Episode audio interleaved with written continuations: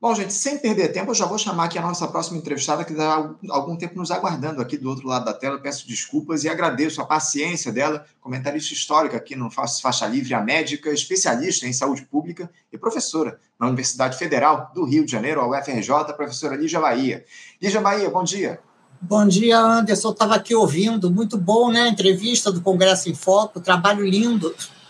Sem dúvida, sem dúvida. Eles fazem um trabalho excelente. A gente já dialoga com o pessoal lá do Congresso em Foco há muito tempo, Silvio Costa, que é o, o, presidente, o diretor lá do Congresso hum. em Foco, o idealizador, enfim, a gente bate esse papo aqui com eles há um tempo. E hoje a gente quer conversar contigo, Olívia, você que também há bastante tempo mantém esse diálogo produtivo conosco aqui no Faixa Livre. Ontem, no programa de ontem, inclusive, a gente conversou com o professor Júlio Croda, que é um médico infectologista, tratando do Dia Nacional da Vacinação, que foi celebrado hum. aí na última terça-feira. E hoje é lembrada uma outra data mais do que importante para os profissionais de saúde, Olídia. Dia 18 de outubro é o Dia do Médico.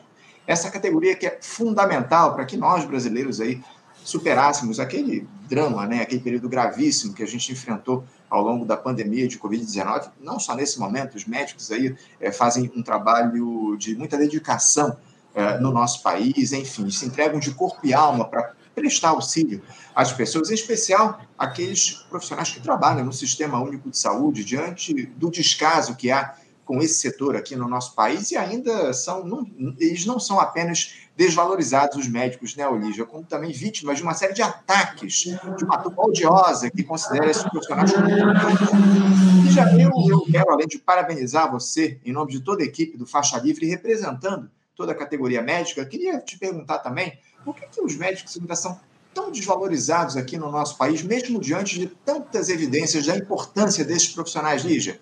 Bem, olha só, Anderson, eu não sei se os médicos são tão desvalorizados, né? Eu não sei se você, a gente, os médicos têm um valor de remuneração bem elevado no país, né? Tem um indicador importante hoje, que é usado na União Europeia, por exemplo, que é assim, a remuneração dos médicos em relação ao rendimento geral da população.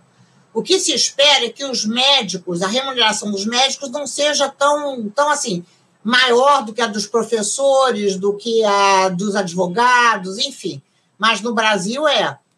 Então, os médicos, em termos assim, do seu valor, valor monetário, eles não são tão desvalorizados. Agora, é, veja, remuneração não é prestígio, né?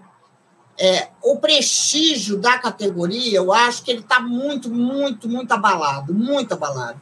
Por várias razões, né? Por uma pororoca de razões. Primeiro, enfim, pela, pelo, pelo próprio desempenho do SUS, né? Que acaba confundindo, né? Confunde. Então, quando vai bem, por exemplo, na pandemia, os profissionais de saúde foram aplaudidos. Quando vai mal, os profissionais de saúde são vaiados, né? E os médicos, eles, digamos assim, encabeçam essa, essa o que seria a coisa dos profissionais de saúde, né? Então, isso eu diria assim, em primeiro lugar. Em segundo lugar, porque a categoria está muito dividida politicamente, né? Essa polarização esquerda-direita que houve no Brasil, nem eu diria esquerda-direita, mas é uma coisa menor, né?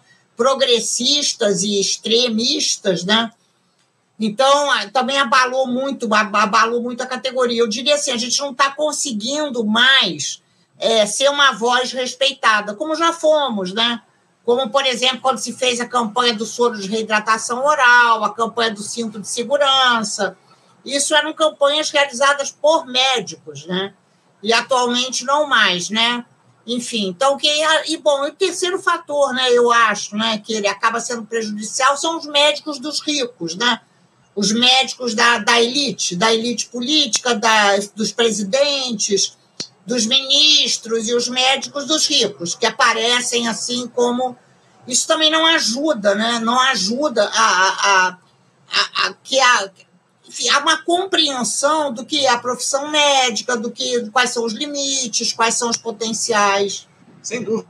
Opa, meu microfone estava fechado aqui. Sem dúvida, Ligia, eu concordo plenamente com você. Quando você, você trouxe essa questão é, é, da remuneração dos médicos, eu estou de acordo de que, em comparação com uma série de categorias aqui no nosso país, os médicos são, entre aspas, privilegiados, recebem bons salários nesse sentido. Mas, sinceramente, eu, eu acho que ainda assim essa, essa remuneração é, é ela se dá num nível um, um pouco inferior, porque o, a, a, o nível de comparação ele é muito baixo, né, o, o, o salário mínimo aqui no nosso país é, de acordo com o DIESA, ele teria de estar na casa dos 6.500 reais. É, Anderson, mas deixa eu te interromper, não estou comparando com assim, não. Claro que aqui no Brasil, claro que a gente tem uma desigualdade brutal. A gente está comparando com o imposto de renda.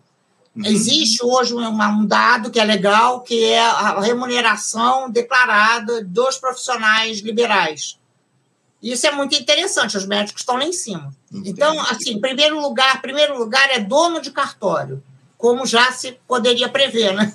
Hum. Os magistrados estão assim, né? Mas os médicos estão muito bem situados.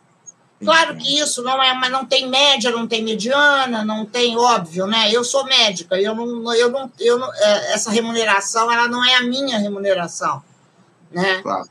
Né? Isso está puxado, isso está puxado por valores muito elevados de alguns poucos profissionais. Uhum. Agora, de qualquer maneira, de qualquer maneira, é importante que se entenda isso. Por quê?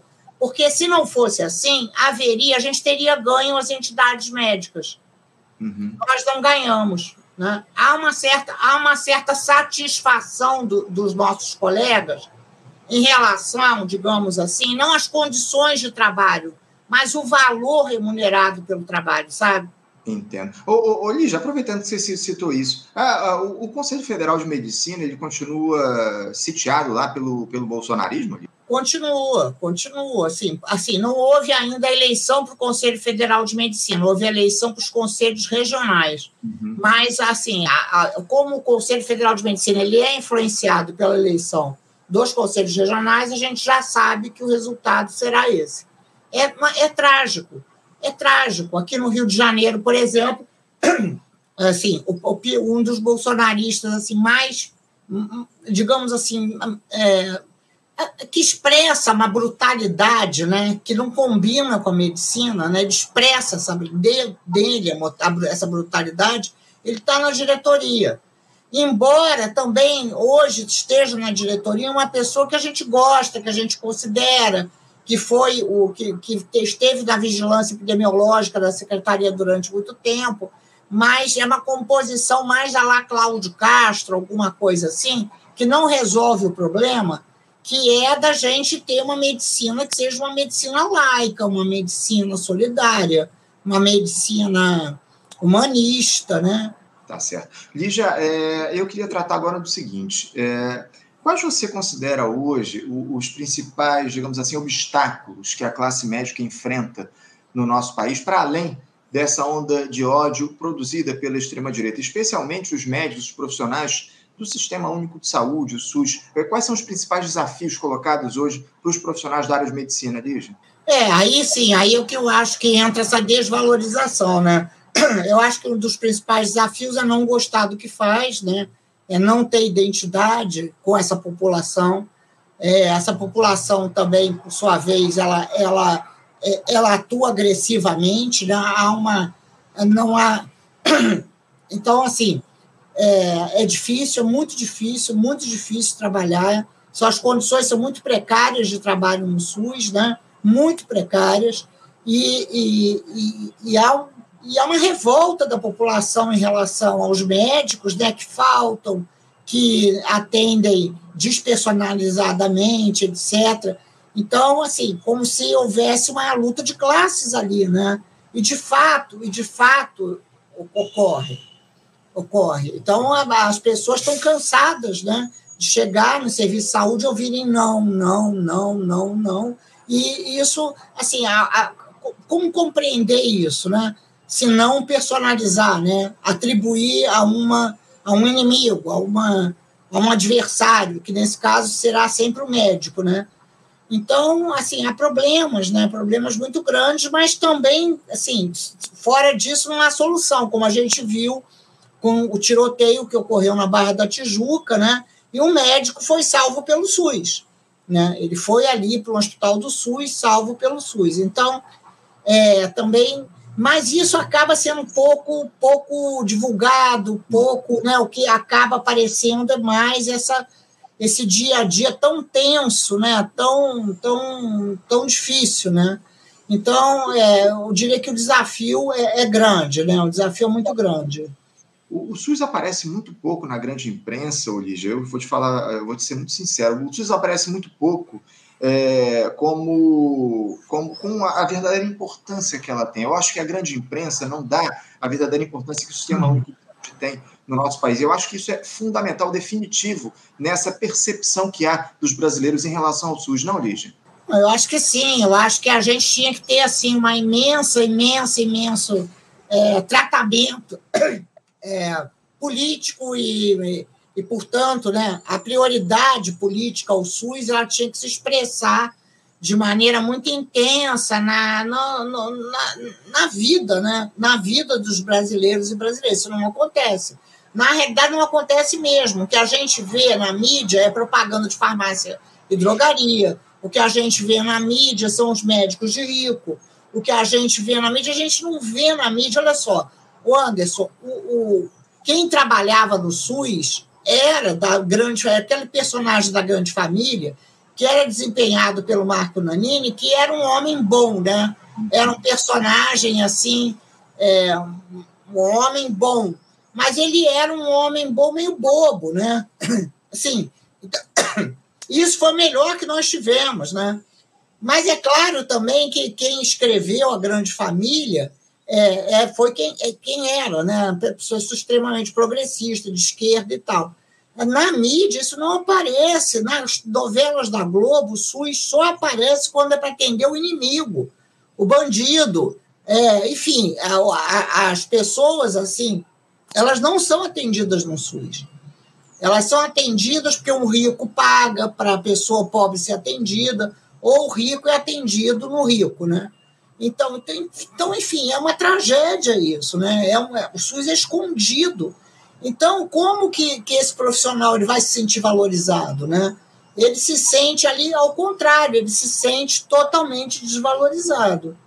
O, o, SUS ele só aparece da pior maneira possível na grande imprensa. Essa é a grande verdade. Com hospitais lotados, com, com falta de atendimento para as pessoas. É, essa é a única forma que o Sistema Único de Saúde, ou a maior parte das vezes em que o SUS aparece na grande é. mídia. Agora, voltando a falar um pouco sobre a questão do, dos profissionais de saúde, dos médicos propriamente dito, em relação à formação desses profissionais, Lígia, você considera ela hoje bem feita aqui no nosso país? As residências médicas, elas se dão aí no, no tempo certo, com acompanhamento devido pelos professores supervisores, o tempo de residência é o ideal, enfim, os nossos futuros médicos, eles são bem formados? Só para citar um episódio que a gente teve aí nos últimos dias, recentemente, aquelas imagens absolutamente lamentáveis. Grotescas, é. É, aqueles estudantes de medicina em, em trotes aí para lá de condenáveis, enfim. Isso representa, de alguma forma, Lígia, um nível de formação do, dos, dos, estudantes? Olha só, Anderson, eu diria assim, para a gente começar, né? Sim, mas isso é uma minoria. Mas isso sempre aconteceu. E aconteceu, assim, nas nossas turmas, isso existe. É preciso, é preciso que se entenda isso, isso existe. E precisa ser tratado. Se existe, precisa ter instituições que resolvam, que, enfim, que, que o que, que vai ser feito, o que, que não vai ser feito, etc. Né? Mas, assim, estão falando das exceções, né? Isso, é uma, isso não, é, não é regra. Mas, atualmente, é regra que os estudantes de medicina sejam formados em faculdades privadas. Então, mais de 75% das vagas para alunos de medicina, de matrículas, estão nas faculdades privadas. Veja, faculdades privadas não formam para o SUS. Né? Não formam para o SUS. Então, daí já começa, já começa. Eu não estou dizendo que são aquelas pessoas faz, se masturbando na, no jogo de vôlei feminino. Mas é isso. Pode ter gente muito legal. Mas essas pessoas não vão ter essa, essa formação para o SUS. 25% das vagas nas universidades públicas não compensam isso. Né? Então, a gente tem um problema enorme. Assim, cresceu muito o ensino privado, né, o ensino universitário privado, e a medicina puxou, medicina, há uma inversão, né, no meu tempo era diferente, era o contrário, tinha muito mais matrícula na rede pública do que na privada, e agora a gente tem, bom, então, em relação às residências, a gente não tem residência para todo mundo que se forma, então, a gente tem sempre uma bandeira de 100% de vagas para residência para todos os formandos. Por quê? porque é um modo de resgatar, de tentar resgatar a má, a má formação é, que ocorreu, que ocorreu é, durante a graduação né, das medicinas, que ela é uma má formação. É preciso que se entenda isso. Não tem jeito. As faculdades privadas elas não investem em pesquisa.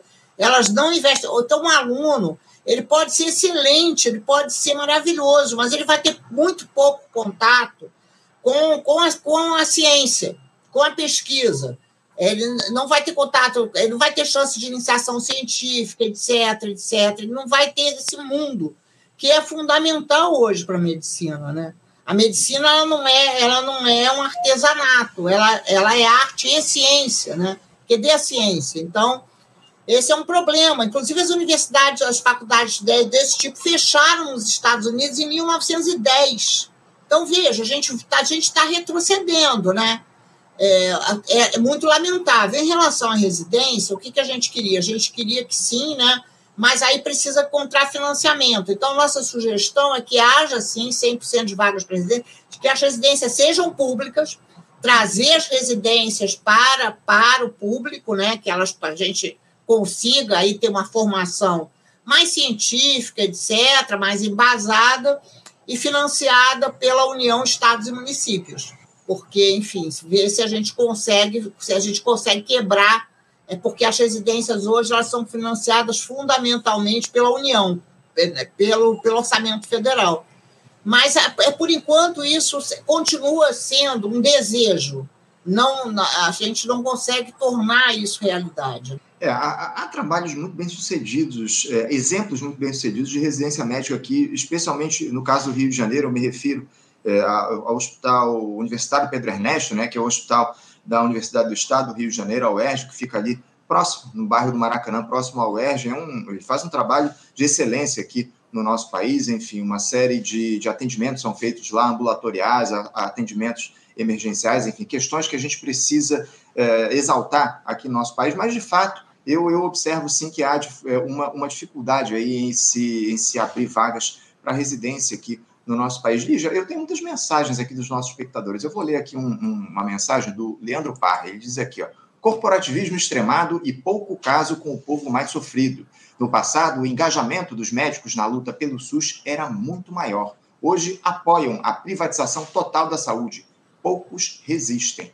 O comentário do Leandro Parra. E eu tenho aqui, ó, a, a Thelma Brandão, ela diz aqui, Lígia, ó, Bom dia, Anderson, convidados e comunidade. Minha admiração especial a Lígia Bahia, que também foi minha mestra. Tá aí, a Thelma foi sua aluna. Lígia está mandando aí um abraço para você. Obrigado, Thelma, pelo seu recado. Agora, Lígia, é, voltando aqui para a nossa pauta, o, o, Ministério da Saúde, é, atualmente comandado pela Nízia Trindade, foi presidente lá da, da Fiocruz. É, o Ministério da Saúde, nessa gestão do presidente Lula, com nove, nove meses e meio aí de trabalho, ele tem dado conta de responder a todas essas demandas do setor médico, depois digamos, apagão que houve aí durante o governo Bolsonaro. Como é que você avalia hoje a atuação do Ministério da Saúde, Lígia? Olha, eu acho que o Ministério da Saúde está muito bem, sinceramente. É, a, ministra Nízia Trindade, ela é assim uma espécie assim de, enfim, né, de raio que caiu em céu azul. Tá, acho que está indo muito bem. No seguinte sentido, não tem dinheiro. Né? A gente tem uma política macroeconômica muito desfavorável às políticas sociais. Né? Então, é, e, e, e, isso, é, isso é preciso que se entenda, né? Preciso que se entenda. A gente, não, a gente não pode falar do Ministério da Saúde ou da Educação, etc., sem, sem entender que não tem orçamento, não tem orçamento. E as pessoas ficam bravas com a gente quando a gente fala isso, mas é isso. Então, o ministro pode ser excelente, pode ser maravilhoso, o ministério técnico, etc., enfim, cheio de, de, de, de usina de ideias, etc., mas a, a, a, a possibilidade de efetivar é, políticas, é, eu diria assim, políticas incrementais, né? fazer mais, não é fazer menos com mais, ou mais com menos, é fazer mais. É, é assim, então, é, o que está acontecendo no Ministério da Saúde? Acho que o Ministério da Saúde compreende muito bem esse desafio. O Ministério da Saúde está tentando re, reorganizar o, o que, sim, não é mais então, houve a contratação de médicos para mais médicos, né, um novo edital, um edital maior do que o edital no governo Bolsonaro, que o governo Bolsonaro manteve os editais dos mais médicos, né? mas agora foi realizado um edital maior, é, assim, perspectivas um pouco, um pouco melhores assim para o trabalho, porque é um trabalho também muito precário nos médicos, né? A gente sempre fala sobre isso, né? É cruel, né? Que as pessoas sejam bolsistas trabalhando, né? né? Bolsa, bolsa não é salário, né? Enfim, não é emprego protegido e tal. Isso, isso aconteceu e há, eu acho, assim, talvez, né, talvez, maior entrosamento entre o Ministério da Saúde e Educação, que é fundamental para pensar sobre a formação e para pensar sobre as residências médicas. É, entretanto, assim, é, é, é há maior entrosamento, mas é, é, a, a, tem lobby, né? Tem lobby das universidades privadas, tem lobby das especialidades médicas, tem lobby, lobby, lobby pesado. Então, como navegar, como navegar, digamos assim, de maneira como usando mais sabedoria, porque não vamos ganhar tudo, né? O que, que a gente pode ganhar? O que, que a gente no, no que, que podemos avançar, né? Como pensar sobre isso? Então, residência para terapia intensiva, residência para saúde da família e terapia intensiva, a gente tentar encontrar algumas, algumas brechas para aumentar o poder do público né, sobre o, o privado. É, isso, assim, acho que são conversas que a gente tem, tem tido, né? Mas tudo muito difícil, né? Muito difícil, porque também tem gente que senta na cadeira é, e acha que agora eu tenho poder poder para mudar a realidade. Não tem poder para mudar a realidade. Eu diria que não é o caso de jeito nenhum da ministra Anísia, mas há, enfim, sempre também é, expectativas né, de, de realizar é, reformas estruturais, etc.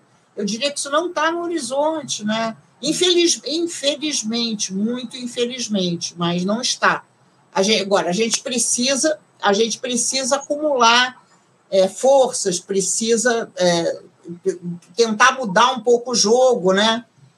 Tirar um peão do tabuleiro, né? Não é derrubar, não é derrubar a rainha, mas tentar tirar um peão, né? É, não, não é fácil. Evidentemente que não é fácil esse processo a gente precisava contar com a participação popular nesse processo, acima de tudo. Eu, eu sinceramente, vejo muita mobilização nesse sentido. Ainda mais agora, Olívia, onde há uma crítica enorme em relação ao governo em torno dessa possibilidade de se desconstitucionalizar os limites eh, de investimentos para os limites mínimos de investimento para saúde e educação aqui no nosso país, né, Olígia? Essa é uma preocupação enorme e que o governo Lula tem tentado levar à frente, né, Olígia? Pois é, não, não é nem o governo Lula, né? Quer dizer, é o governo Lula, mas também é o Congresso Nacional, quer dizer, é o pesadelo, né? Pesadelo total.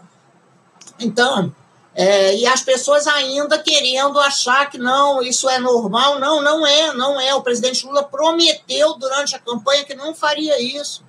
Né? Essa é uma cobrança que a sociedade brasileira tem que fazer, que nós temos que fazer, nós pesquisadores, nós militantes, nós partidos políticos. Não, não, não pode, não pode, não pode. Assim não pode. Assim, assim vai dar ruim, né? Vai dar ruim, inclusive, nas próximas eleições não é? Porque assim, não, o sacrifício imposto à população ele ele é muito ele está muito extremado. As pessoas não conseguem fazer diagnóstico de câncer, não conseguem ter tratamento. Isso, isso, isso, é muito cruel. É, é muito cruel que, que, que se viva num país assim, né? Que se continue a viver num país assim, dia após dia, ano após ano. Então, não, né? Isso é, é, é, é inadmissível.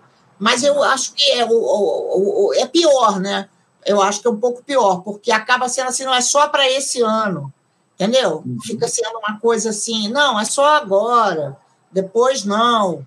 Não, mas não, né? Não tem só agora. Agora, agora é um monte de vidas ali que estão em jogo. Quando se fala de saúde, está se falando disso. Né? A uhum. gente não está falando de outra coisa. É isso, é isso. É lamentável, a gente precisa fazer a denúncia acima de tudo e pressionar o governo para que desista. Sem dúvida, não, sem ideia. dúvida, sem dúvida. Lígia, eu quero agradecer demais a tua participação aqui. Quero mais uma vez parabenizar pelo Dia do Médico, por toda a dedicação sua ao Sistema Único de Saúde, à medicina aqui no nosso país. É sempre uma honra conversar contigo aqui no nosso programa, ainda mais num dia tão importante como esse. Muito obrigado, Lígia, pela tua participação. Te desejando aí um bom dia e deixando meu abraço. Muito obrigado, Anderson. Parabéns a todos os nossos colegas, né, médicos, médicas e também aos outros profissionais de saúde que são tão importantes quanto. E, assim, muito prazer, né? Muito bom estar aqui de novo, tá bom? Tá ótimo, Lígia. Obrigado mais uma vez. Um abraço para você. Até a próxima.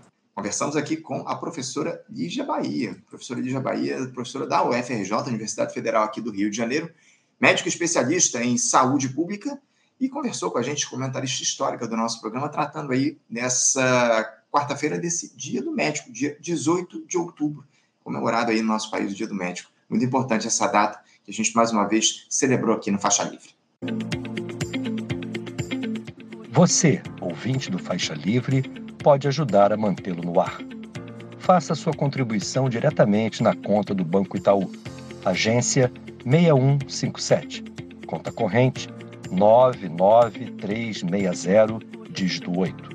Esta conta encontra-se em nome do Sindicato dos Professores do Município do Rio de Janeiro e região, o Simpro Rio, uma das nossas entidades patrocinadoras, mas seus recursos são destinados exclusivamente para o financiamento do nosso programa.